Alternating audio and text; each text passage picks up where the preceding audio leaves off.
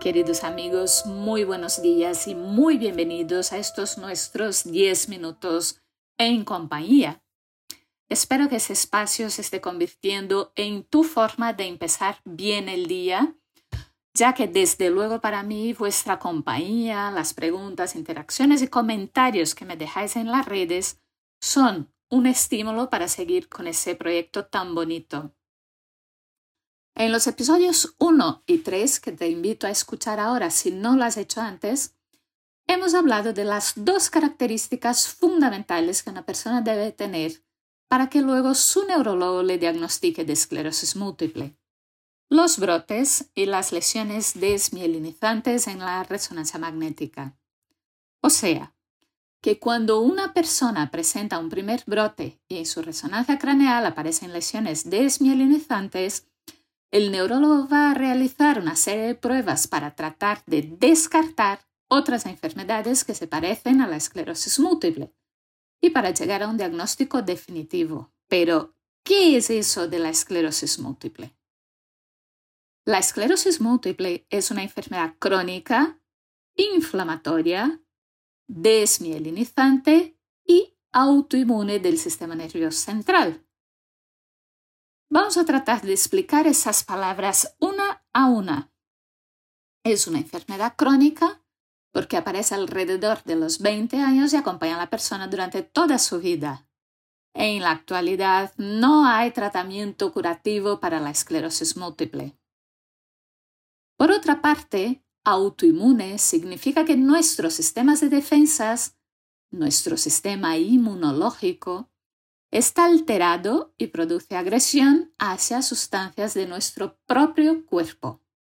Existen muchas enfermedades autoinmunes, por ejemplo, del tubo digestivo, como la enfermedad de Crohn o la colitis ulcerosa, de las articulaciones, como la artritis reumatoide o el lupus eritematoso sistémico, de la piel como la psoriasis o desde luego del sistema nervioso central como la esclerosis múltiple o la miastenia gravis. También es una enfermedad inflamatoria y desmielinizante. Esto significa que nuestras células de defensa, especialmente los linfocitos, reconocen una sustancia del sistema nervioso central como extraña y la atacan, produciendo un proceso inflamatorio en el cerebro y en la médula. La sustancia extraña que reconoce es la mielina, que es una capa que recubre, recubre las prolongaciones o axones de las células nerviosas, también llamadas neuronas, y ayuda a que los mensajes viajen velozmente entre el cerebro y el resto del cuerpo realmente funciona como si fuera un aislante, igual que la capa de plástico que cubre a un cable eléctrico. Al destruirla, producen una desmielinización, lo que enlentece la transmisión de los mensajes. De ahí que la enfermedad se llame desmielinizante. Es una enfermedad que afecta a 2,8 millones de personas en el mundo, cerca de un millón en Europa y 55 mil personas en nuestro país. Tres de cada cuatro personas afectadas son mujeres, predominantemente entre los 20 y los 40 años. Sin embargo, también aparecen edades muy tempranas o más tardías de la vida, aunque con muchísima menor frecuencia. Cuando la esclerosis múltiple se inicia antes de los 18 años, estamos hablando de la esclerosis múltiple pediátrica. Cuando aparece por encima de los 50, la llamamos esclerosis múltiple de inicio tardío. Y cuando lo hace por encima de los 60 años, decimos que es una esclerosis múltiple de inicio muy tardío. El Dr. Charcot, considerado el padre de la neurología, describe por primera vez esta enfermedad en 1868 con el nombre de esclerosis en placas, gracias a las cicatrices blanquecinas que deja la enfermedad en el cerebro en la médula. En medicina se suele llamar esclerosis a toda cicatriz. Por ello se extendió el nombre de esclerosis múltiple, gracias a las múltiples lesiones o cicatrices en el sistema nervioso central y a los múltiples síntomas que deja la enfermedad.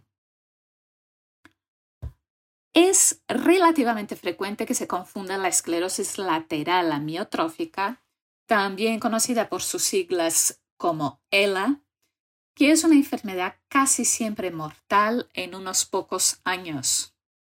Sin embargo, es una enfermedad completamente distinta que solo se parece a la esclerosis múltiple por su nombre.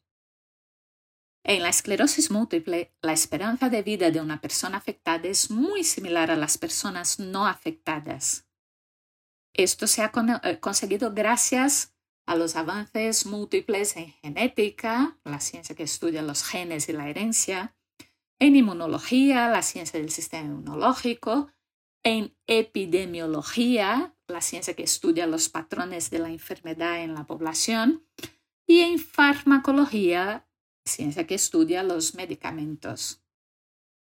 Nuestro conocimiento en estas áreas ha llevado a una consecución de una serie de fármacos que son capaces de evitar los brotes y las nuevas lesiones que produce la enfermedad. Además, la investigación continúa creciendo, no hemos parado y cada día estamos más cerca de encontrar la curación completa de la esclerosis múltiple un hito que cuando el profesor Charco hizo la primera descripción parecía impensable. La esclerosis múltiple no tiene una causa clara ni única. Nuestros conocimientos actuales nos llevan a pensar que una serie de factores presentes en el ambiente, como la deficiencia de la vitamina D, el tabaquismo, la obesidad, durante la infancia y la adolescencia, la disfunción de la microbiota o determinados virus, especialmente aquellos virus de la familia herpes virus, afectarían un sistema inmune genéticamente predispuesto, provocando a la larga su peor funcionamiento. Sin embargo, la enfermedad no tiene una transmisión genética mientras que el riesgo de padecer esclerosis múltiple en la población general es de 0,1-0,2%, el riesgo entre familiares de primer grado, padres, hijos, madres, hermanos, es de aproximadamente un 2,5% y para los familiares de segundo grado y tercer grado, como pueden ser tíos, primos y sobrinos, es aproximadamente 2,5%. Entre gemelos idénticos es de un 25%. Entre los gemelos disigóticos o los mellizos es similar a que el resto de hermanos. De verdad espero que ese episodio os haya sido de mucha utilidad. Muchas gracias por seguir ahí y hasta el jueves que viene.